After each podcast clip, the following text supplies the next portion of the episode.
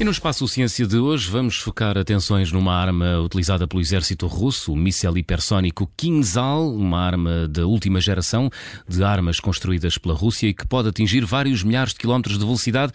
É nosso convidado Daniel Pinel, professor e especialista em terrorismo e conflito internacional da Universidade de Amsterdão.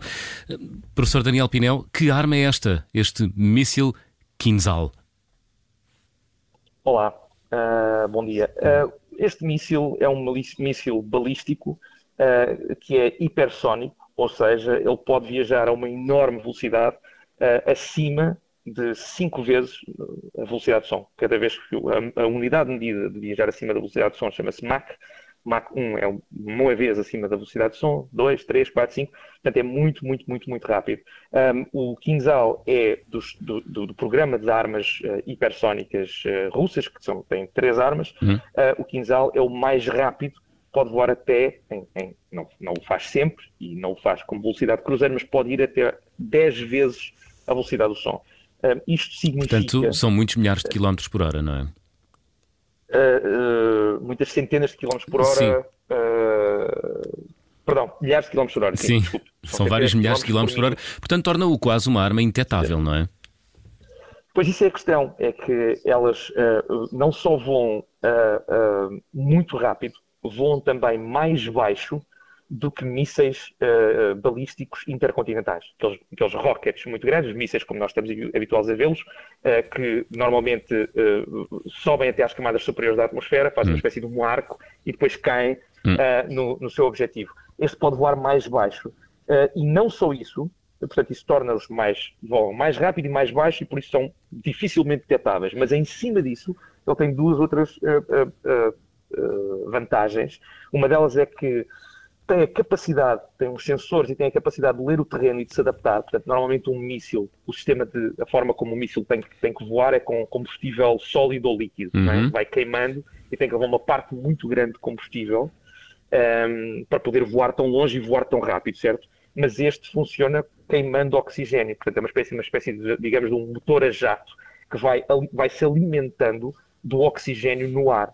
Isso significa que a sua trajetória, portanto, ele é mais leve, pode voar mais rápido e pode voar mais longe, mas também é manobrável. Portanto, ao contrário de um rocket, que normalmente tem muito pouca capacidade para fazer grandes manobras, este pode manobrar à volta de terreno. Isso significa que é muito fácil evadir sistemas de defesa antiaéreos. Para já, porque o sistema tem que calcular a, eh, a distância que ele está e depois tem que enviar os interceptores. Uhum. E, portanto, nessa altura o cálculo já está errado porque ele já se mexeu muito rapidamente. Hum. Segundo, é porque ele pode manobrar para evadir os detectores. E, e, como é que funciona? De onde é que pode ser lançado este míssil Kinzhal? Pronto, o, o, Kinzhal, que Kinzhal, sim. Kinhal, uh, ou, ou adaga, uh, pode ser, normalmente há, há, há vários uh, tipos de, de, plataformas em que eles podem ser lançados um, para, para, para, irem tão rapidamente, eles hum. têm que ser lançados, os mais rápidos, os Kinzhal, têm que ser lançados a partir de aviões, essencialmente. E não são todos os aviões. Portanto, têm que ser aviões que já vão a uma velocidade muito grande, vão acima de Mach 3, uhum. portanto, vão pelo menos 3 vezes a velocidade do som, e ele tem que ser lançado de uma plataforma que está em movimento e a uma velocidade já muito grande. E depois ele acelera para lá dessa velocidade. Um, uh, portanto, o, o Kinzhal, até agora, que se saiba, só pode ser lançado de plataformas aéreas, ou seja, aeronaves. E não são todas. Os russos têm um, um em particular, os MiG-31 uh, são uhum. os únicos que estão adaptados para disparar o Kinzhal. Um, mas depois há outras armas hipersónicas, o Zircon, que é lançado a partir de navios, Uh, e o Avangard, uh, que é uma arma mais simples e que pode ser lançada a partir de um míssil balístico intercontinental, ou seja, um míssil normal que depois tem, em vez de uma ogiva convencional, um segundo míssil. Hum. E qual é a autonomia deste míssil? Ou seja, ele, é, ele atinge o alvo uh, quantos quilómetros depois de ter sido lançado, Daniel? Pois, ele, ele tem um, um, um, alcance um, alcance muito grande. exatamente, ele tem um alcance até 2 mil quilómetros. E, portanto, estas armas podem ser disparadas, digamos, de dentro do espaço russo. Uhum. Pensemos que 2 mil quilómetros significa que, se isso fosse desejado, seria capaz de atingir quase todas as capitais europeias, uh, inclusive a Ankara, em qualquer coisa como 7 a 10 minutos. O que isto Sendo, ten, é tendo sido disparado de território uh, russo. De dentro do território russo. russo. Não é? Portanto, tem uma. Tem, tem uma, uma um, obviamente que há mísseis balísticos intercontinentais que são capazes de fazer 3, 4, 5, 6, 7 mil quilómetros. Uhum.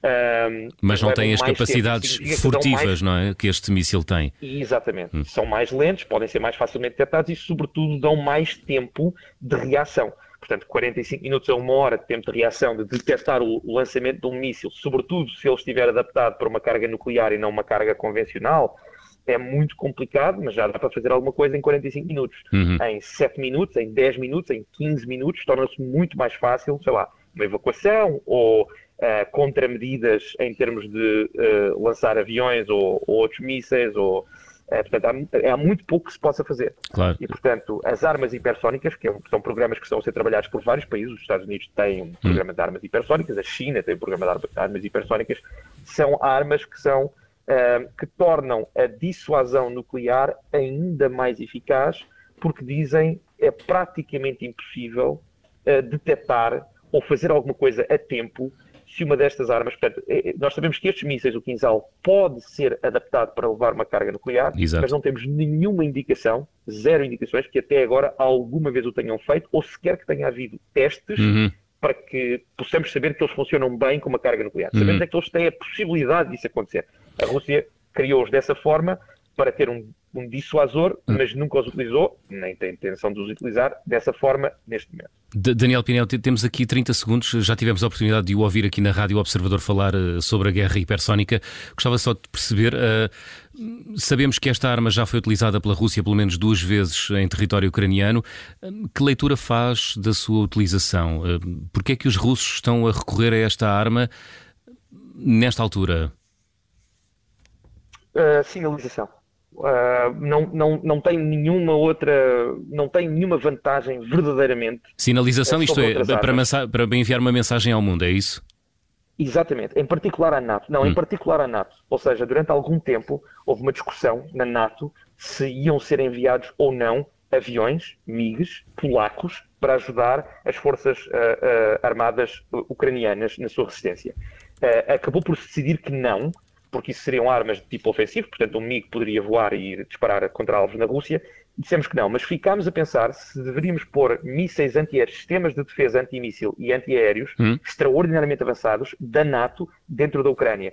Isto é a Rússia a dizer nem vale a pena fazerem isso, porque nós temos mísseis, portanto, é, são sistemas muito caros que vocês vão fazer, nós vamos considerar isso uma escalada e nós passamos a escalar utilizando esta arma que hum. faz a evasão destes sistemas. Portanto, basicamente portanto, é mostrar músculo, não é?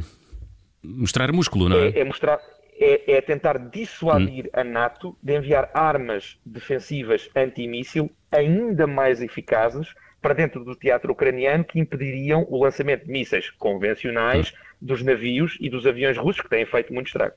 Daniel Pinel, eh, professor e especialista em terrorismo e conflito internacional na Universidade de Amsterdão, agradeço-lhe ter estado no espaço de ciência da Rádio Observador. Muito obrigado. Muito obrigado, bom dia.